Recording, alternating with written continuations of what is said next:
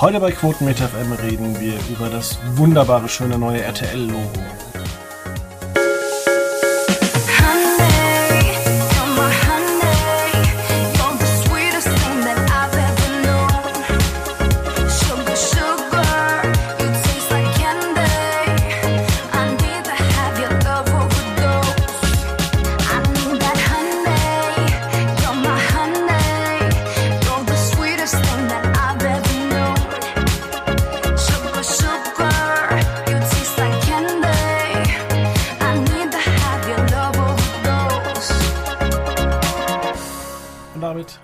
Herzlich willkommen bei Ausgabe 612. Ich weiß nicht mehr, wie viel wir haben. Es gibt Podcasts, die feiern gerade ihren 30. Ähm, wir sind allerdings schon ein bisschen weiter, weil wir uns jede Woche zusammentun.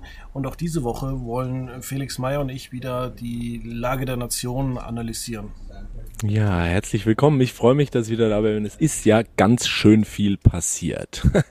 Richtig. Wir fangen mal an mit den Screenforce Days wo wir bis vor zwei Jahren noch äh, regelmäßig vor Ort waren. Und äh, man kann so ein bisschen leider die Uhr danach stellen. Immer wenn Screenforce Days sind, ist es in Deutschland unfassbar heiß.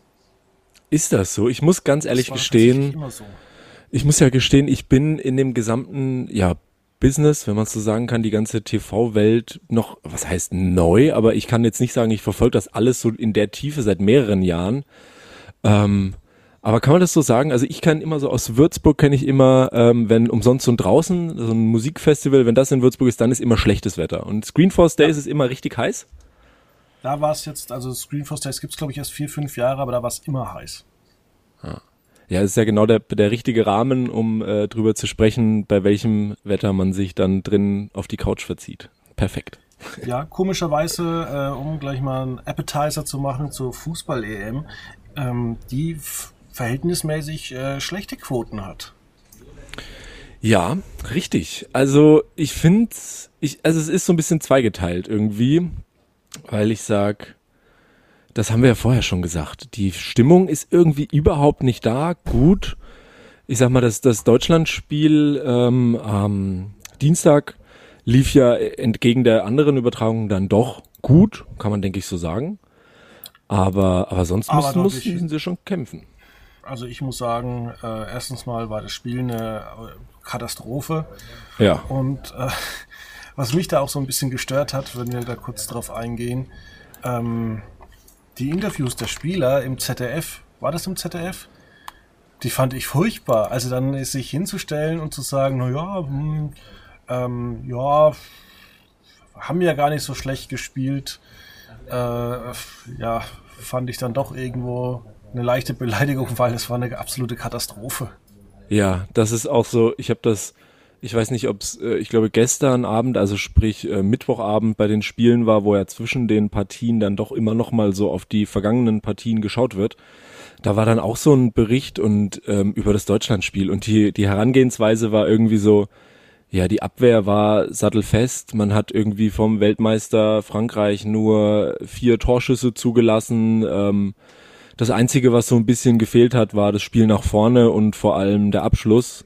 Und da musste ich halt dann irgendwie so sagen, okay, ich habe Dienstag jetzt das nicht so unbedingt gesehen. Ich meine, ja, rein zahlenmäßig kann man das vielleicht so sagen, aber ähm, es hat jetzt nicht so gewirkt, dass eher das 1-1 auf dem Feld in der Luft liegt, eher das 2-0, meiner Meinung nach.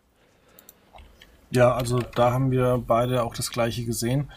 Und äh, ja, es ist doch immer recht lustig ähm, und ich bin zwar kein Sportexperte, aber vielleicht bin ich ein Motivationsexperte und äh, wenn mir jemand äh, so ein Interview gibt, äh, würde ich mir denken, naja, vielleicht war es halt doch ein Fehler, Jogi Löw da noch als Trainer einzusetzen, weil der hat ja schon eine Fußballweltmeisterschaft gewonnen und er kann immer sagen, dass er mal äh, eine Fußballweltmeisterschaft gewonnen hat und äh, braucht jetzt nicht immer unbedingt äh, ja, irgendwo ähm, sich noch anzustrengen, weil er ist ja schon Weltmeister. Ja, vor allem, das ist ja von, von, von beiden Seiten so ein bisschen das Problem, weil ich sage mal, auf der anderen Seite, also auf der einen Seite, innerhalb der Mannschaft und auch, ich meine, die Mannschaft ist nun mal das äh, Produkt des Trainers oder der, der Arbeit des Trainers irgendwo, wirkt es schon so, dass die Akteure zwar wollen, aber man hat, und das ist ja auch schon oft thematisiert worden, dieses Gefühl von 2014, das ist einfach nicht mehr da. Diese, diese der Zug im Spiel, auch der, der ganze Zugriff und so ein Stück weit im Sport kann man das ja sagen, so auch diese Geilheit auf dem Ball, das ist einfach nicht da. Guckt man sich da im Vergleich so mal was wie gestern Abend auch die Italiener an, die haben Bock auf jeden Ball, die wollen spielen, die haben ein Konzept und das funktioniert auch und ähm, natürlich, gut, Italien hat jetzt von, von, von den Gegnern her weder gegen Frankreich gespielt, ähm, noch ja entsprechende Duelle gehabt, aber es ist einfach so eine ganz andere Herangehensweise. Und auf der anderen Seite ist eben das Problem zu sagen, was erreicht man denn auch gegenüber der Öffentlichkeit? Weil wie du sagst, ähm, Jogi Löw äh, kann im Endeffekt das, den einzigen Erfolg, den, mit dem er positiv aus diesem Turnier rausgehen kann, wäre, wenn er es gewinnt. Alles andere, jedes, so, sobald nur mit einem Nebensatz in der Überschrift steht, von wegen gutes Abschneiden oder so, ist im Endeffekt ein Misserfolg, weil du kommst ja von dem Weltmeistererfolg und dann kau da kaufst du dir ja im Nachhinein nichts mehr von gut mitgehalten, weißt du? Wie hieß denn der Spieler 2014, der äh, wirklich die Reporter angeschnauzt hat, von wegen, ich gehe jetzt erstmal in die Eistonne? Oh, das war. Moment, war das nicht zu der Zeit noch? Jetzt muss ich sagen, glaube ich. War das weil ich bin so verwirrt mit den Experten, weil jetzt ja Christoph Kramer und auch äh, Per Mertesacker bei den Experten jeweils in, ja. ARD und ZDF Kann es sitzen. Mertesacker gewesen sein? Ich glaube schon. Ja, ich glaube schon auch, ja. Ja, das doch, oft, ich, ich glaube auch, ja. Ja, das sage ich auch wie Oliver Kahn, glaube ich, 2002, Eier, wir brauchen Eier. Ähm, das waren ja wirklich noch Aussagen, wo man gemerkt hat, ey, die sind verärgert. Und ja, da ist voll. Leidenschaft dabei. Das auf jeden Fall. Und das ist so ein Ding, auch gerade wie du ansprichst, die Interviews nach den Spiels, da ist bei allen rutscht man so von, ich habe das Gefühl, vor dem Turnier hat man schon, jetzt wenn man gerade die sozialen Medien von den Spielern verfolgt, so ein bisschen die Aufbruchstimmung heraufbeschwören wollen, wo auf einmal man klar gesagt hat, naja, wir spielen dieses Turnier ja durchaus, um Europameister zu werden, wir wollen gewinnen. Und sofort kippt das da in diesen, jetzt nach der ersten schlechten Leistung, oder zumindest nach der ersten Niederlage, kippt das sofort in, ja, ich meine, wir waren ja gut und also Frankreich ist halt einfach auch so gut. Und das muss man auch mal sagen, so überragend hat Frankreich beileibe nicht gespielt. Das hätte man durchaus, äh, also man hätte gerade die Abwehr knacken können auf jeden Fall. Und weißt du, das, das, das kippt so voll von, okay, wir, wir schießen mal so ein bisschen was vor und wenn es dann doch nicht läuft, naja, dann, wir haben halt, wir haben uns angestrengt, ne? Ja, dann würde ich sagen, kommen wir von der einen Enttäuschung zum andre, zur anderen Enttäuschung und fangen mal äh, mit den Screenforce Days an. RTL hat ein neues Logo. Und äh, eigentlich hat RTL fünf neue Logos, vielleicht sind es auch 50 neue Logos. Kein Mensch weiß, äh, was RTL genau damit vorhat. Es ist äh, das erste Logo, was präsentiert wurde, ist äh, blau, hellblau und lila. Und ähm, es gibt auch, kein Mensch weiß, ob das auch eine ob jetzt dieses Blau für News steht, Rot vielleicht für ein bisschen Unterhaltung, das wurde uns alles nicht erläutert. Und ich habe so ein bisschen das Gefühl, ähm, das wurde zwar, glaube ich, über eine Agentur gemacht, aber irgendwie sieht es aus, als hätte es äh, einer mal äh, schnell im Paint ausprobiert. Voll. Also ich verstehe es nicht, ehrlich gesagt. Also ich hatte ich, ich wir haben ja gerade schon ein bisschen gequatscht und ähm, ich bin weder Experte in irgendwelchen, sage ich mal, Logo-Marketing-Ansätzen, noch kann ich sagen, dass ich alle die Farblehre äh, gänzlich verstehe. Aber dunkelblau, hellblau und lila oder so ein, ja, lila würde ich glaube ich sagen. Ich weiß nicht, was, was sagt das denn aus? Und also ich bin da sowieso immer kritisch zu sagen, ah, das ist jetzt dunkelrot und wirkt damit irgendwie attraktiver, ansprechender und das ist hellblau und wirkt dadurch vielleicht irgendwie sachlicher oder ich habe keine Ahnung, ich weiß immer nicht, ob man dem so folgen kann. Aber ja, mit der Kombination kann ich nichts anfangen und fernab von dem ganzen Verständnis dafür muss ich halt einfach auch sagen, ich find's halt nicht schön. Also das ja. ehemalige, das alte Logo war doch schon so auch ein bisschen, also klar, Wiedererkennungswert. Du hast, wenn du. Das wird vor allem alle paar Jahre immer leicht angepasst, so gerade auf ja. den Designstil. Ein bisschen 3D-Effekt oder Schatteneffekt. Und jetzt ähm, geht man eigentlich, ich habe das auch in meinem Kommentar geschrieben, zu Windows 8 zurück, was von vielen verhasst wurde. Also die Designsprache bei Windows 8 äh, hat sich wirklich nicht lange gehalten und wurde auch von Microsoft und von vielen anderen Firmen relativ schnell abgelöst. Und jetzt äh, kommt RTL eigentlich mit so einem Logo. Und ähm, es zeigt für mich auch irgendwie das ganze Bild bei RTL. Man weiß nicht, wo man wirklich hin will. Ja, ich glaube auch. Also es sind viele verschiedene ja, Bausteine, glaube ich, in denen viele Personen auch innerhalb von RTL wahrscheinlich gute Ideen haben, aber das Gesamtbild wirkt total seltsam, weil ich sag mal so, was war denn das im Gespräch in den letzten Wochen? Klar, irgendwie mehr Seriosität, mehr relevante und fundierte Nachrichten. Ähm, ich glaube, wir haben auch schon zu Genüge über entsprechende Personalwechsel von öffentlich-rechtlichen gesprochen, teils zu RTL, teils auch zu ProSieben und ich weiß nicht, ist das Logo, ich meine, gut, man darf das jetzt auch nicht darauf runterbrechen oder nur darauf beziehen, aber wenn ich mir das Logo jetzt anschaue, da sehe ich jetzt nicht dieses Bild von, okay, das will jetzt vielleicht zu zwei Dritteln ein seriöser Sender werden, wo ich Nachrichten gucken kann. Also die Nachrichten von dem Sender mit dunkelblau, hellblau und lila, weiß ich nicht. Ja, vor allem auch das ganze neue Tagesprogramm ist ja eigentlich auch nur Copy und Paste.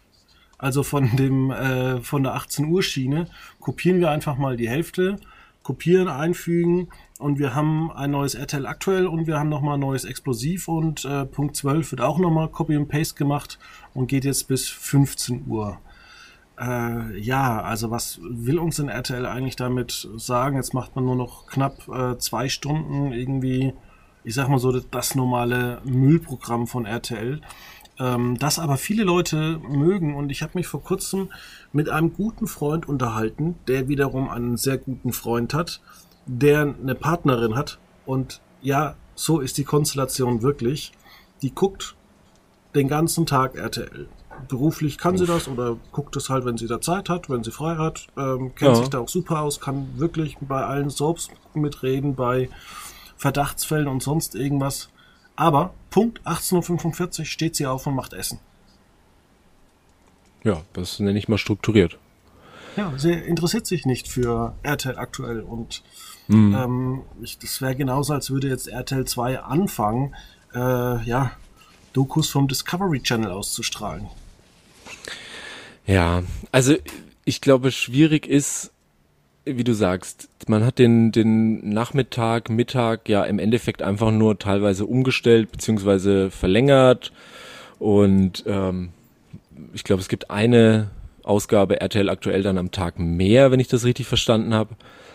Ähm, das ist ja alles nichts, was da groß ändert. Und ich glaube, dass das will, und da sind wir ja bei dem Problem, das will RTL auch gar nicht. Ich meine, mit den gerade Vorabendprogrammen hin zur Primetime ist man ja immer noch einfach erfolgreich, sei es gute Zeiten, schlechte Zeiten, sei es ähm, alles, was zählt.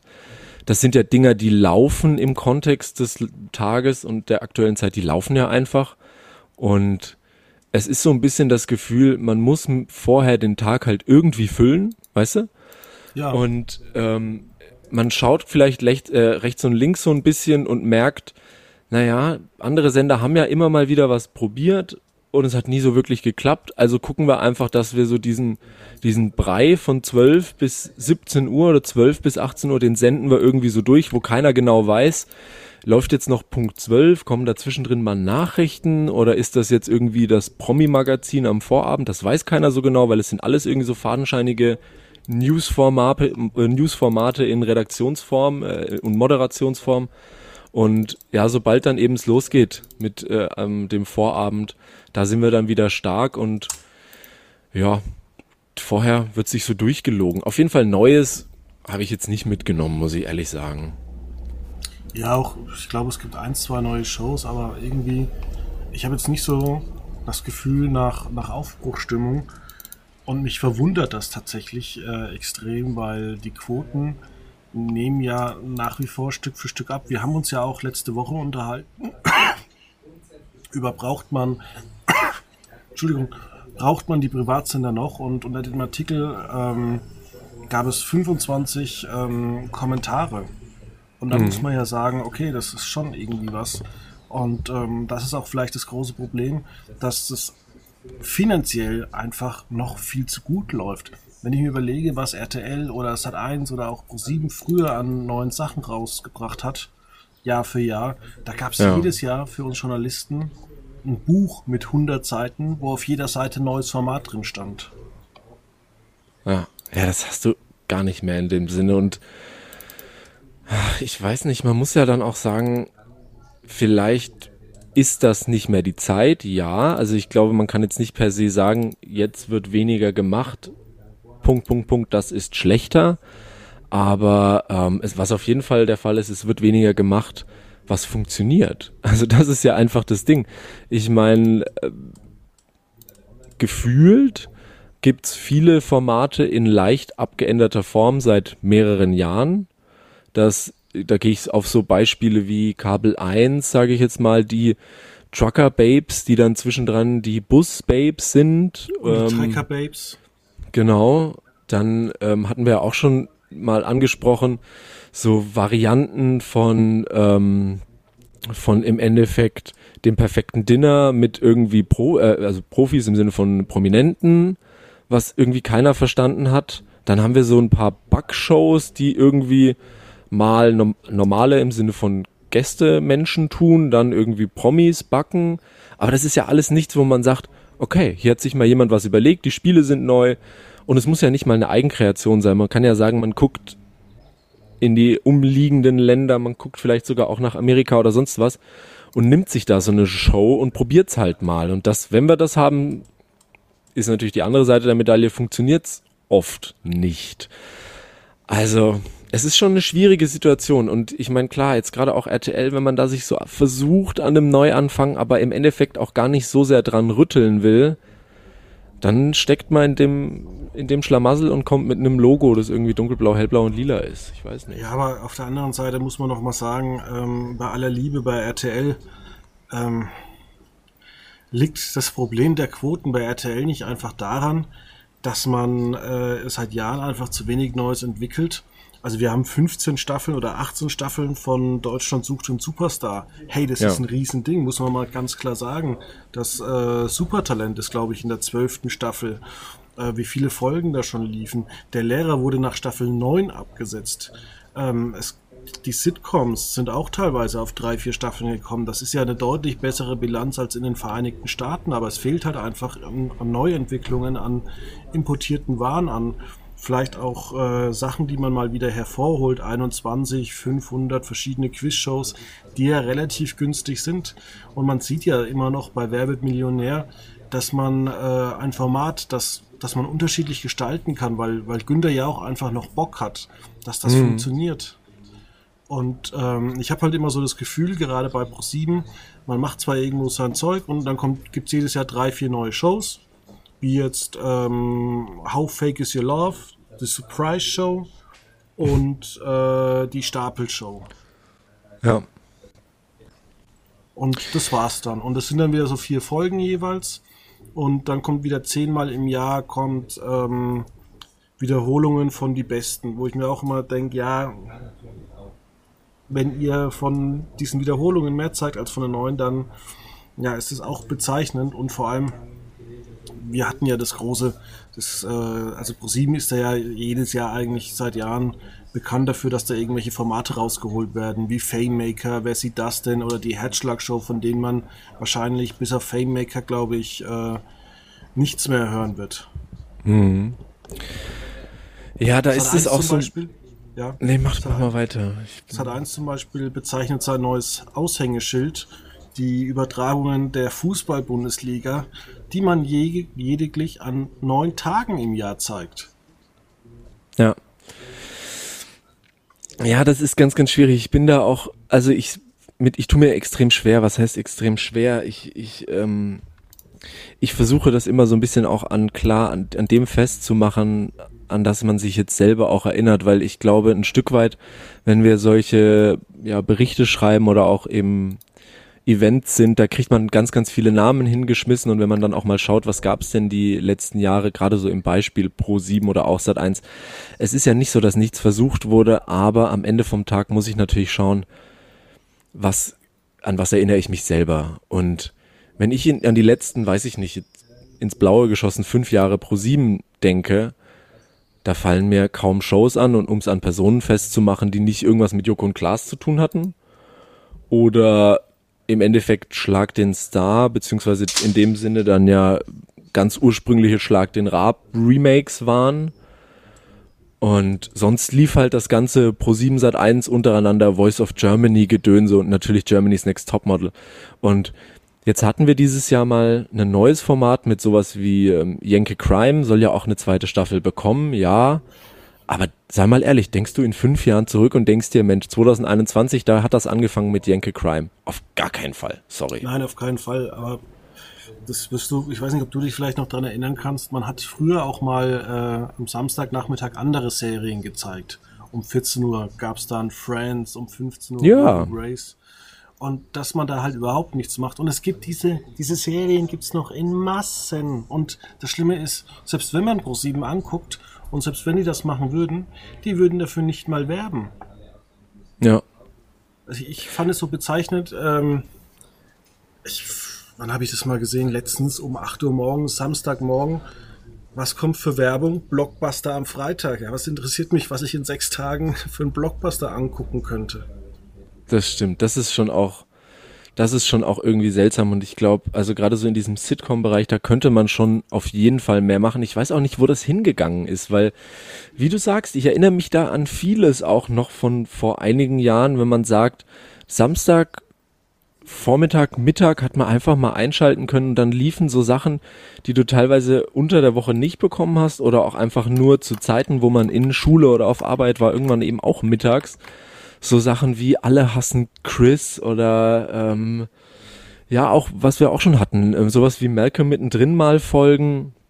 Und ich meine gut, was jetzt zurück ist bei ProSieben ist ja Scrubs zum Beispiel, aber man könnte so viel mehr machen als und da sind wir uns ja einig, das hat jetzt auch nichts nur mit ProSieben zu tun, das machen die anderen Sender ja auch. Im Endeffekt wird der Samstag bis fast schon zum Vorabend hin genutzt, um größtenteils das Vorabendprogramm Freitagabend, Samstagabend entsprechend zu wiederholen.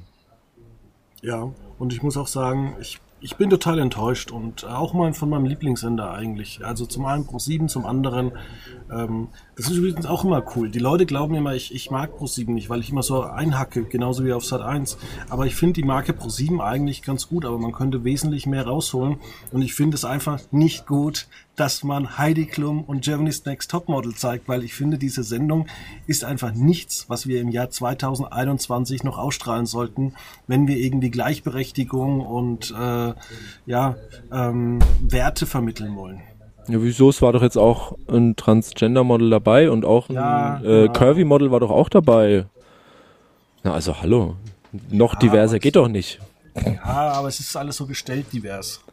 Voll, wie du sagst, wir hatten es ähm, glaube, ach, jetzt ist mir der Stift runtergefallen. Ich glaube, es ist ähm, schon ein, zwei Wochen her, da hatten wir es ja auch mal von, wo wir gesagt haben, ähm, wie geil das damals vor einigen Staffeln war, als man bei Germany's Next Top, Topmodel mal sich volksnah zeigen wollte und irgendwie in der entsprechenden Stadt, wo man rumgetingelt ist, ein Döner essen gegangen ist. Weil das machen Models ja auch, mal ein Döner essen. Und zum Beispiel, was äh, Vox jetzt leider falsch macht, äh, das ist vielleicht auch die falsche Strategie. Ähm, ja, man zeigt ähm, acht Zeugen, Thilo Neumann äh, und das Universum, äh, Tonis Welt oder auch Stern Crime. Habe ich alles schon gesehen. Ja, das ist richtig. Also ähm, Tonis Welt ist ja nicht schlecht gelaufen, die erste Staffel. Ist aber, glaube ich, von meiner Wahrnehmung aus ja auch an diesem ganzen Hype ein Stück weit vorbeigeschrammt. Ähm, also ja, eine zweite Staffel ist gerechtfertigt, glaube ich auch, dass laufen wird. Aber man ist logischerweise schon auch weit entfernt von dem Hype, den man einfach mal hatte zu Zeiten von ähm, hier Club äh, mit den ähm, roten Bändern und so weiter. Das ist nicht mehr das Ding und da da nochmal jetzt so nachzuschießen, da sind wir wieder an dem Punkt, wo man sagt, wäre es nicht vielleicht mit einer guten Staffel getan. Aber gut, macht mal weiter, kann ich verstehen. Und sonst muss ich sagen, das, das passt, da passt halt wieder das eine ähm, zum anderen nicht. Ja gut, Thilo Neumann und das Universum, hm, weiß ich nicht. Sowas auch wie Mirella Schulze rettet die Welt. Das sind schon so Titel, wo ich mir sag, wenn ich das irgendwo sehe, so in der Senderübersicht bei Vox, ach guck mal, da läuft gerade Thilo Neumann und das Universum. Ja. Okay. Okay, und was läuft woanders? also weißt du, das ist ja nix, wo ich mir jetzt sag, ach stimmt, komm, da habe ich was von gelesen, da schaue ich mal rein das, das, das zieht doch keinen, weißt du? Und ja, dann, gut, Stern Crime, ja, hey. Man muss auch mal sagen, diese Sachen wie jetzt Prince Charming oder Prince, Princess Charming, dann gibt es ja noch tausend andere Formate, Hotel, äh, Paradise Hotel oder was es da nicht alles gibt. Ich habe auch so ein bisschen die Übersicht verloren. Ich gucke mir da immer zwar einiges an. Ähm, ich freue mich jetzt auch, muss ich sagen, ähm, weil die Staffel von Rosins Restaurant so kurz war, äh, warte ich tatsächlich auf die Alm und bin gespannt, was ich da für einen Trash bekomme. Aber ich habe so generell das Gefühl, als wird das Programm relativ dünn. Und äh, ich weiß auch gar nicht, woran das liegt. Vielleicht äh, läuft es bei den Sendern immer noch viel zu gut oder man hat sich einfach abgefunden, dass man vielleicht mit anderen Dingen Geld verdient und äh, mhm. finde es eigentlich relativ schade. Also es ist ja in sich eine verrückte Story einfach, weil ich meine, was wir klar sehen, ist, dass im Endeffekt ohne Diskussion es einfach immer weniger Zuschauer gibt, so rein gesamtmengenmäßig betrachtet. Also das ist ja nicht so, dass man einfach sagt, wir hatten damals, weiß ich nicht, 20 Millionen, die sich verteilt haben, besser und jetzt bald sich's mehr auf einzelne Sender, sondern ähm, es liefen ja auch einfach bestimmte Dinge vor mehreren Jahren schlicht und ergreifend besser. Und also haben mehr Leute angeschaut. Ja, okay. Aber das Ding ist, wie viel Geld muss damit zu diesen Zeitpunkten verdient worden sein, wenn man sagt, oh, weißt du, okay, das Ganze ähm, hier, wer wird, nee, nicht Quatsch, ähm, hier Deutschland sucht den Superstar, das lief dieses Jahr ein bisschen schlecht. Zwischendrin waren wir mal echt so an der Grenze, wo man sagen kann, okay, das ist knapp, aber wir machen da mal eine neue Jury rein und stellen das Ding ein bisschen neu auf. Das läuft schon. Also, weißt du, wo ist diese Grenze, wo man wirklich sagt, da wird kein Geld mehr mitverdient? Ich kann mir das gar nicht vorstellen damit wird immer Geld verdient, aber auf der anderen Seite sinken natürlich die Zuschauerzahlen, weil dieses Konzept einfach nach 18 Staffeln auserzählt ist. Also man sieht es ja. ja auch in Amerika beispielsweise mit American Idol. Es läuft halt einfach nicht mehr gut. Und es gibt aber so viele tolle Konzepte. Und ähm, ich habe so immer das Gefühl, bei den ganzen Sendern hocken nur noch Leute, die auf die Zahlen gucken und äh, ja, das alles irgendwie aussitzen, aber keine Leidenschaft haben. Also ich zum Beispiel, ich sage es immer wieder, ich bin großer Fan der 100.000 Mark Show. Und äh, ich hatte die Woche ein Gespräch zufällig mit Endemol Shine und wir haben uns so ein bisschen darüber unterhalten. Endemol Shine, die ganze Gruppe, die Bunny J Gruppe, schneidet bei den ganzen Screen Force Days sehr gut ab. Und dann habe ich aber auch mal mit denen so ein paar andere Formate äh, besprochen, die halt jetzt nicht so toll waren. Und dann habe ich gemeint, ja, überlegt euch doch ernsthaft mal, ob ihr die 100.000 Mark Show zurückbringt. Aber nicht in dieser schlechten Version der 100.000 Euro Show, sondern äh, auch mal äh, europaweit zu denken, wie es früher oft gemacht wurde, dass man einfach ein Studio-Hub irgendwo baut und dann für ganz Europa dort Sendungen produzieren lässt. In Warschau zum Beispiel hat man The Wall gedreht. Mhm. Ja. mit der 100.000 Mark Show zum Beispiel ist ja ähnlich wie mit dem Dschungel. Die, ähm, die Engländer geben das große Geld aus und die Deutschen übernehmen eins zu eins selbst den Schnitt ähm, der Sendung. Das Einzige, was äh, eigen ist, sind die Moderationstexte. Ja. Ja, ich weiß nicht, ob es da an also ich frage mich immer so, liegt es an Mut, der fehlt, wo man einfach sagt, man traut sich da nicht, das einfach mal zu machen und setzt dann auf das langsam, ja, langsam sinkende Schiff oder wie man es auch immer nennen will. Oder gibt's da eine, im Endeffekt eine Logik dahinter, die wir einfach irgendwie nicht von außen sehen können? Also vielleicht ist das ja auch einfach so, dass man sagt, hey, naja, das ist halt das Ganze, ähm, wie wir uns das vorstellen und ähm, ja, so läuft das jetzt. Ja, ich habe das letztens mal äh, meinen entfernten Verwandten aus, Amer aus Mittelamerika, also aus Amerika, also so richtig Amerika, jetzt nicht irgendwie Westküste oder Ostküste, sondern ich glaube Wyoming, nee, irgendwo wirklich Montana, keine Ahnung, mit drin, ja. ja. Äh, die wirklich auch vor einem Jahr gesagt haben, es gibt kein Corona. Ja. Ähm, und den habe ich auch mal so ein bisschen das deutsche Fernsehen erklärt. Und äh, da war es zum Beispiel auch, ich habe denen das Sommerhaus der Stars erklärt und die haben sich gesagt, hey, das ist eigentlich ein ganz cooles Konzept. wenn man einfach irgendwelche Promis mit Partner irgendwie in ein Haus zwei Wochen einsperrt, äh, die Langeweile äh, vergehen lässt und denen die ganze Zeit mit Alkohol zuschütten lässt. Ja, genau, das ist es ja.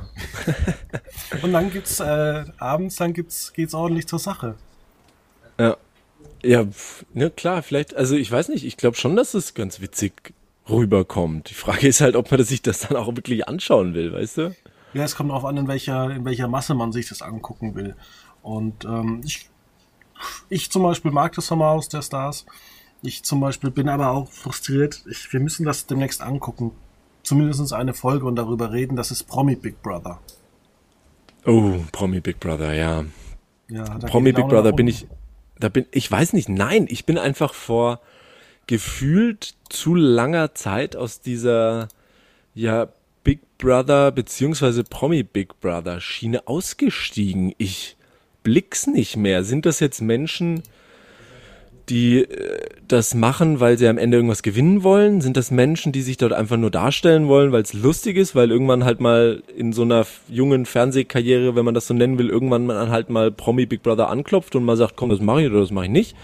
Oder ist das eine reine, ja, so eine reine Darstellergeschichte? Ich blick nicht mehr durch. Ich weiß es nicht. Und also, weiß nicht, kommt da was Sinnvolles bei raus? In meiner, von meiner Warte aus irgendwie nicht. Ich höre schon immer, immer mal wieder so, hast du nicht gesehen? Und das war doch irgendwie witzig, aber pff, da bleibt doch auch nichts mehr hängen, oder?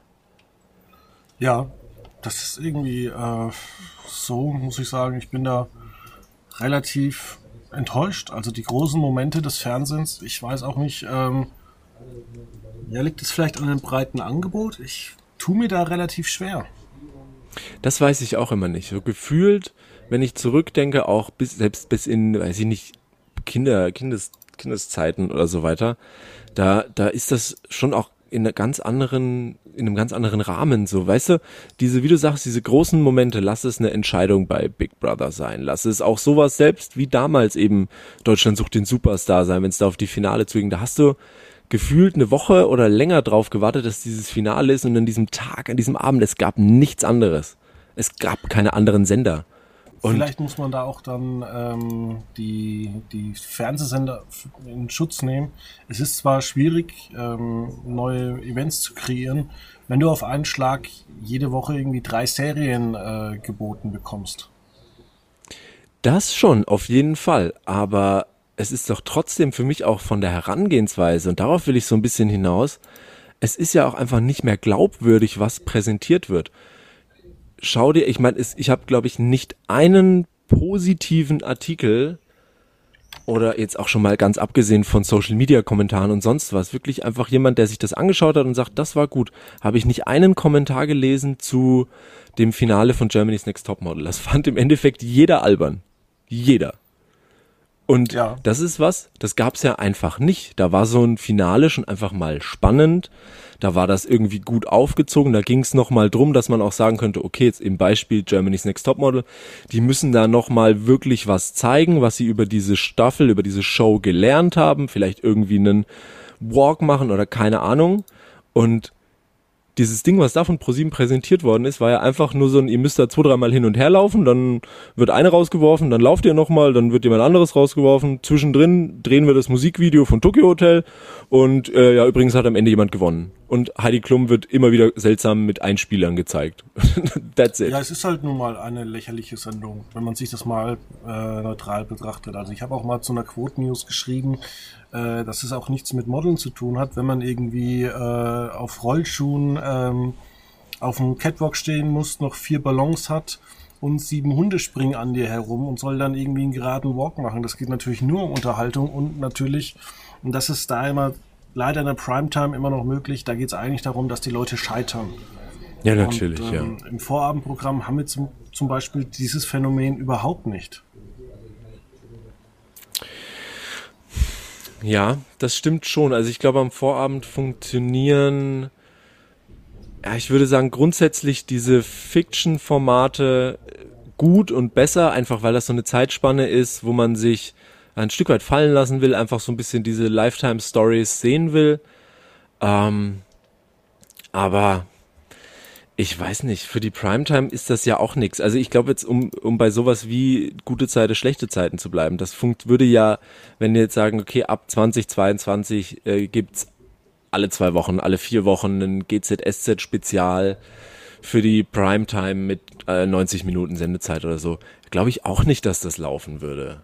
Zumindest nee, nicht auf das Dauer. Das ist natürlich klar. Auf der anderen Seite sage ich halt, ähm, ja, es ist halt irgendwo zu wenig und ich glaube nicht, dass es mit dieser jetzigen Anstrengung ähm, überhaupt dazu kommt, dass es, äh, dass es funktioniert. Also bei aller Liebe, jetzt kommt auch wieder The Biggest Loser zurück. Ja, mit einem ganz seltsamen anderen Konzept dann auch, ne? Ja, es ist ja trotzdem irgendwo dasselbe. Und äh, Promi ja, ja. Big Brother, die zehnte Staffel oder zwölfte Staffel, Hochzeit auf. Es ist halt immer das Gleiche, man versucht nichts Neues ich will nicht schon wieder The Voice of Germany sehen. Das war vor zehn Jahren mal interessant, aber jetzt wird halt alles immer nur wiederholt, wiederholt, ja. wiederholt. Selbes Spiel, um bei Pro7 Sat 1 zu bleiben, mit Masked Singer, wo ich sage, das ist doch auch nicht mehr witzig, oder? Also an mir geht das vorbei. Am Anfang war das vielleicht irgendwie interessant und lustig, aber das ist doch auch rum, oder? Ja, für mich ist äh, Masked Singer rum. Aber es gibt noch viele, die finden das toll. Äh, man müsste es vielleicht mal irgendwie ähm, reduzieren. Man könnte es vielleicht auch im Wechsel mit The Mice Dan Dancer zeigen. Mm. Aber man merkt auch so ein bisschen, man hat so seine, seine Ausgaben der Shows und jetzt kommt aber nichts mehr. Und ähm, ich bin da halt, ähm, ja, einfach enttäuscht. Also auch zum Beispiel bei Kabel 1 gibt's ja eigentlich nichts Neues. Bis auf die besten Miniaturbauer, über Geld spricht man nicht und Berlin hinter Gittern. Und ja, und Berlin hinter halt Gittern ist auch nichts Neues, sorry. Das sind so typischen Doku der Jugendknast-Gedönse, was bei RTL 2 auch schon seit Jahren läuft. Also sorry. Richtig. Außerdem habe ich mir also, schon mal ein Gefängnis von innen angeguckt. Also da ist nicht zu spaßen. Ja, eben. Und das sind so Dinger, das, also bei Kabel 1 muss ich wirklich sagen, da finde ich es am seltsamsten oder mit am seltsamsten, weil ich sage mal klar, im Endeffekt ist es ja schon gar nicht mehr gefühlt diese Senderpräsentation, sondern es ist ganz, ganz viel Frank Rosin oder allgemein, sage ich mal, in diese Kochrichtung versucht man sich so ein bisschen im Fiction-Bereich reinzusetzen. Dann hat man, ähm, Achtung, Abzocke, was ja im Endeffekt ein, ja, ich sag mal, ähnliches Konzept hat, irgendwie ein kantiger Protagonist, der sich bestimmten Dingen annimmt. Das kann man ja jetzt, ob es Gastronomie oder eben irgendwelche Urlaubsabzocke-Gedönse sind, das ist ja dasselbe Konzept. Und ähm, was haben, was haben wir denn sonst gesehen? Wie gesagt, Deutschland größt, Deutschlands größte Geheimnisse kriegt neue Staffeln. Yes, we camp, ab ins Kloster. Das sind teilweise Dinge, wo ich gesagt habe, okay, hätte ich vielleicht schon mal hören sollen. Scheinbar habe ich es nicht. Und dann kommst du an, wie du sagst, über Geld spricht man nicht. Für die Primetime, wo ich mir nicht mal ansatzweise vorstellen kann, was daran interessant sein soll. Außer natürlich, da sind wir wieder bei dem Punkt zu sehen, dass halt nach einem Monat Familien halt kein Geld mehr haben. Haha. Deutschlands beste Miniaturbauern, okay, ja, ist eine Mods-Nische meinetwegen. Und dann sind wir bei Berlin hinter Gittern, was einfach nur ein Abklatsch ist. Und dann sage ich ja, was habt ihr denn präsentiert? Also weißt du? Ja, ich frage mich ja eigentlich, was die Senderchefs das ganze Jahr über jetzt gemacht haben. Ja, das ist die Frage. Ich habe also vor, einem, vor meinem inneren Auge, sage ich mal, stellt man sich da schon immer sowas vor, wo man sagt, da wird halt irgendwann im Laufe des Jahres telefoniert man doch mal halt mit, mit Frank Rosin oder mit Alexander Herrmann und sagt so, Jungs, machen wir wieder irgendwas mit so Kochshows oder so oder mit Gastronomie? Und dann sagt Frank Rosin, du pass auf, wir machen das so weiter und ich habe irgendwie eine neue Idee für eine Show, da reden wir mal in zwei Wochen drüber und sonst, ähm, ja, guckt halt mal. Und dann ist auch die Planung abgeschlossen, weil das ist ja irgendwie das Ding, was überlebt halt. Hm. Und Rosins Restaurants, muss man halt auch sagen, ist halt durch Corona echt durch. Also die Sendung hätte tatsächlich mal einen neuen Ansatz gebraucht. Ja. Ja, gab's da nicht sogar jetzt irgendwie ein paar Folgen mit ähm, Frank Rosin, so mit, weil es gab ja auch von Kabel 1 diese seltsame Webkampagne, irgendwie jetzt wieder essen gehen und so weiter. Ach, das habe ich das auch ist wahnsinnig. Äh, also ich habe diese Kampagne nicht mitbekommen. Ich gucke aber immer noch alle Frank Rossins Folgen. Ja. Und wie ich schon vor einem Jahr hier äh, spaßhalber angekündigt habe, ja, warum läuft euer Restaurant nicht? Ja, wir haben Corona. Ja, ist ja irgendwo klar. Und äh, Frank Rosin baut halt mit den Gastronomen, die da mitmachen, die teilweise auch gar nicht so schlechtes Essen haben, baut er halt einen Lieferservice auf. Ja, genau. Ich habe da eine Folge gesehen, wo die dann irgendwie so einen, ja, so einen, so einen äh, Verkaufswagen aller äh, irgendwie Foodtruck gekauft haben oder so. Richtig, ja. Ja. Also diese ganz skurrilen Folgen von wegen, ähm, ja, irgendwie, ich bin auf der hintersten äh, Insel der irgendwie auf Menorca ganz hinten am Strand, wo kein Mensch vorbei ist, mache ich ein Restaurant auf, ein Vier-Sterne-Restaurant. Mhm. Und da kommt keiner vorbei. Wieso kommt da keiner vorbei? Hm, das ist da tatsächlich äh, nicht mehr der Fall, die skurrilen Fälle. Und auch sonst, ich meine, die haben auch über 100 Folgen gemacht. Aber irgendwie, ah, in den USA gibt's auch es gab zum Beispiel mal so einen Hoteltester oder auch so tägliche Hoteltester gegeneinander. Das fand ich mhm. eigentlich relativ ganz gut. Ich finde auch, man könnte, wenn man mal so ein kurzes Brainstorming macht, auch mal so einen Wohnungscheck zum Beispiel machen. Also ich habe das ja mal gesagt, dass ich mir mal zum Spaß hier eine Wohnung in Würzburg angeguckt habe, 30 Quadratmeter für äh, irgendwie 500, 600 Euro. Ähm, ja, einfach mal zu bewerten, wo man da eigentlich drauf gucken muss bei solchen Sachen. Ich muss auch sagen, ich habe äh, das Hausboot mit Olli Schulz äh, angeguckt. Mhm. Auch wenn das ein bisschen trashig war. Ja, es ist trotzdem interessant mal zu sehen, wie man an so einem Boot herumdoktert. Ja. Ja, ich glaube, das haben viele auch gemerkt, weil ich glaube, für viele, die das gesehen haben, das Hausboot, ähm, war halt klar einfach diese, dieses Namensding mit Finn Kliman und Olli Schulz und das fanden irgendwie viele witzig und so weiter. Und das ist aber, finde ich, auch gut dargestellt tatsächlich in der, in der Doku. Es sind ja, glaube ich, wenn, lass mich lügen, sechs Episoden oder, ja, ich glaube sechs. Vier. Oder sind es nur vier, ja. Und ähm, da wird ja relativ schnell klar, dass das eben auch durchaus als so ein bisschen Quatschidee angefangen hat, aber ja, so dermaßen ernstes Thema wurde und auch dann zwischen eben zum Beispiel Olli Schulz und, und Finn Klimans ordentlich gerumpelt hat und sie stellen ja dann auch dann Bauleiter an, wo sie einfach sagen, okay, das ist halt nicht getan mit, wir malen die Wände an und stellen irgendwie eine neue Couch rein.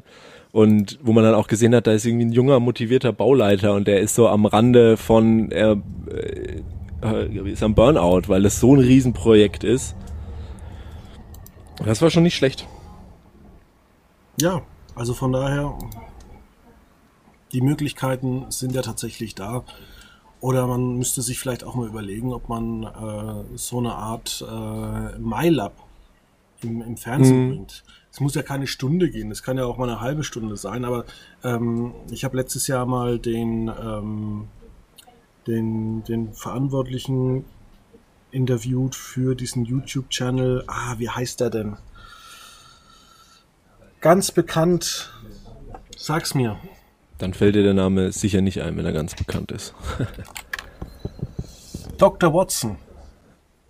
Dr. Watson. Ach so, ja, doch, doch. Gibt er ein größeres Team. Zurzeit machen sie es, glaube ich, zu dritt, zu sechst oder so. Immer zehn Folgen, wenn sie irgendwie was Neues haben. Ähm, warum nicht? Oder mal eine, eine Talkshow, ins, die in Richtung ähm, ja, Schulz und Böhmermann geht. Mhm. Ja, grundsätzlich, also, warum nicht? Man muss ja jetzt nicht Schulz und Böhmermann äh, kopieren, aber man könnte ja auch einfach mal äh, ja, was, was völlig Neues probieren. Pro7 hatte mal vor 20 Jahren, nee, vor 30 Jahren die aberwitzige Idee, eine Talkshow aus New York City zu bringen. Was? Ja, die wurde nach vier Folgen abgesetzt. Aber warum nicht? Wieso nicht mal eine Sendung aus äh, Los Angeles mit irgendjemandem vor Ort, der vielleicht dann äh, immer mal einen Star trifft, Steven Gätchen trifft Kameraleute oder sonst wen. Ich meine, diese Dinge sind ja, sind ja riesig, also es gibt ja tausend Möglichkeiten. Ich glaube, wenn wir uns mal so einen Tag zusammensetzen, wir würden wahrscheinlich 50 Formate kreieren. Ich glaube, auf Blödsinn kommst du ohne Ende und Blödsinn im Sinne von auf verrückte Ideen. Also ich glaube, das ist schon so, dass wenn man sich da hinsetzt und wirklich was überlegt und ich glaube, man muss ja nicht mal wirklich was selber machen, sondern wie wir ja auch schon gesagt haben, du kannst den Blick nach rechts und links ruhig wagen und da sind ja gute Sachen dabei, die man einfach versuchen kann. Aber und das Ding, das Ding ist ja, die besten Sendungen sind ja durch Blödsinn oder unter Alkohol entstanden. Also ja, der Macher klar. von Wer wird Millionär, der wollte ein Quiz kreieren, äh, das total einfach zu verstehen ist, aber wo die ähm, Kandidaten leiden müssen. Ähm, Schlag gegen äh, Raab, nee, Schlag den Raab zum Beispiel ist ja jetzt auch mhm. eine Sendung, wo man sich denkt, hey, ein Moderator stellt sich hin und spielt gegen irgendeinen äh, und er versucht fast alles zu gewinnen oder Joko und Klaas gegen das gesamte Pro7-Team. Das sind ja alles ja. Ideen, wo du dir denkst, so ein Schwachsinn aber auch. Äh, und dann sehen wir die ähm, fertige TV-Ausstrahlung und denken uns, hey, okay, oder wer stiehlt mir die Show, ja? Ein ja, Elias Mbarek, der eigentlich die, die beste Moderation, mit die beste Moderation abgeliefert hat, der überhaupt keine Moderationserfahrungen hat, aber eine Show, die einfach so unfassbar abwechslungsreich ist. Da muss man doch einfach mal sagen, vielleicht sollte man da wieder mehr auf äh, ja, junge, begeisterte Leute äh, setzen, die einfach Spaß an äh, daran haben. Ich habe selber mhm. schon mal vorgestellt, meine, meine Sendung ähm, die ich hier mal kreiert habe in drei Minuten. Und zwar das große Fressen. Nimm zehn Kandidaten, die werden vier Wochen in einem Luxusresort reingesteckt und wer am meisten zunimmt, kriegt 100.000 Euro. Das Problem das Anti, ist. Anti-Biggest Loser. Anti-Biggest Loser, genau. Das Problem ist, du hast so und so viele Punkte äh, insgesamt zur Verfügung und du musst, wenn du zum Beispiel einen Burger isst, musst du Sport machen. Und dann gibt es eine Differenz, die du dann immer Sport machen musst. Und wenn du beispielsweise den ganzen Tag nur Salat und Wasser trinkst und äh, ja, kannst du dann eigentlich gewinnen. Aber wenn du zum Beispiel nur Burger den ganzen Tag isst, dann hast du unter null Punkte und fliegst dann raus. Ähm, ist eine absolute Quatschidee. Aber umso länger man darüber nachdenkt, umso geiler ist das, weil du kannst auch noch einen Lerneffekt machen. Und zwar kannst du immer die Kalorien der Essen einblenden, damit der Zuschauer zu Hause weiß, hey, der Salat ist gesund, aber wenn ich mir jetzt ein fettes Dressing drauf hau, dann ist der halt nicht ja. mehr gesund. Und ja. äh, Cola hat vielleicht fünf Punkte, ein Liter Cola, während Wasser halt null Punkte hat oder Wasser mit Geschmack ein Punkt. Und du, das ist eigentlich so unendlich riesig und vor allem, die Kandidaten können die Show sogar äh, gewinnen, indem sie abnehmen. Im Endeffekt, ja. Ne? Dann ja, der, der am wenigsten abgenommen hat. Genau, ja, das ist ja, also ich glaube schon, das ist ja das irgendwo das Ding. Solche Ideen, ich weiß nicht mehr, ob da die Zeit heutzutage da ist, das so weit und immer weiter zu spinnen, weil gefühlt sind so viele Shows und so viele Formate einfach nur so ein Schnellschuss und da wird sich nicht wirklich drüber Gedanken gemacht. Und wie du sagst, allein schon dieser Gedanken, hey, ich habe diese Idee, ich möchte da irgendwas draus machen, das ist vielleicht eigentlich Quatsch, aber lass uns da doch mal drüber nachdenken. Vielleicht wird's zu nicht nur Quatsch. Das wird, glaube ich, nicht mehr gemacht. Ja, und das ist halt leider sehr traurig. Also wir könnten auch mal ähm, an so einem Sonntagabend kannst oder auch mal, also die Primetime muss ja jetzt nicht immer gleich um 22.15 Uhr zu Ende sein. Wieso kannst du nicht nach zum Beispiel Akte mal ein Magazin bringen oder eine, eine Talkshow, wo einfach ähnlich wie es äh, in den öffentlich-rechtlichen gibt, so eine Talkshow, wo einer kommt, der stellt sein Buch vor und dann wird halt über das Thema geredet. Über das Thema Wald, über Nachtwanderung mhm. oder über, äh, was habe ich hier auf dem Tisch liegen? Klimawandel, ein Appell von Fred Vargas. Äh, warum nicht mal so was? Also der hat mit Sicherheit was Interessantes zu erzählen. Wir haben nächste Woche ein Interview mit jemandem, der ähm, hat ein Buch über äh, ja, Tiere geschrieben, über, über Fleischessen. Äh, wahnsinnig interessant und man muss auch nicht immer die große Show machen, sondern auch im Kleinen macht es, glaube ich, Spaß. Und ich zitiere immer ganz gerne Klaas Häufer Umlauf. Du kannst natürlich nur noch Big Bang Theory zeigen aber dann hast du halt irgendwann keine Leute mehr, die irgendwann sagen, hey, ich möchte vielleicht kluge Unterhaltung haben. Und vielleicht sollte sich auch ein Privatsender überlegen, mal solche Spitzensendungen zu bringen wie das ZDF-Magazin, äh, die vielleicht nicht so gut funktionieren, aber wo man dann einfach sagt, hey, cool. Ja.